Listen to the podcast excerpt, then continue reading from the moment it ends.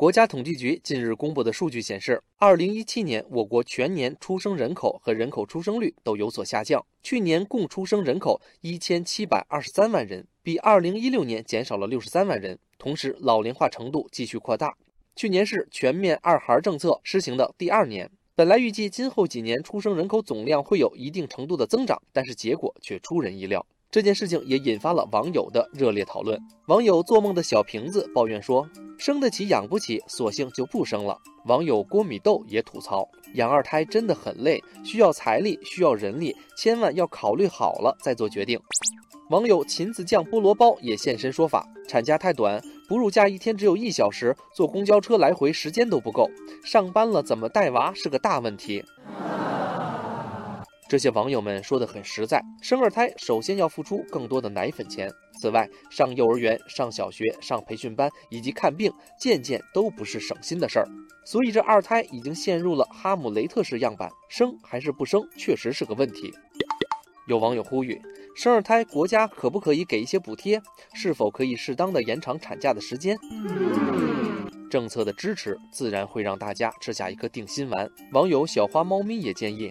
可以给爸爸们放更多的育儿假，一方面这可以减少女性的就业歧视，另一方面也能让爸爸们更多的参与到培养祖国下一代的伟大事业里。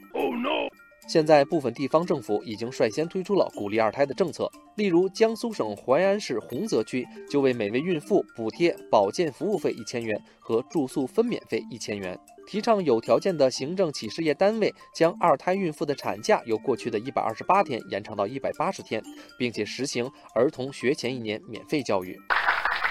其实，如果能帮助年轻的爸爸妈妈们解除后顾之忧，很多人都愿意生二胎。网友带墙踏浪就动情地说。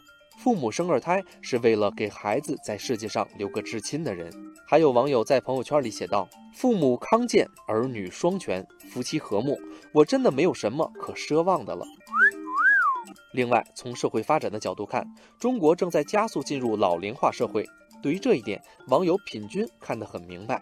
以中国人口老龄化一路狂奔的速度，基本到二零六零年就完全老龄化了，然后就是过山车一样的人口数量下跌。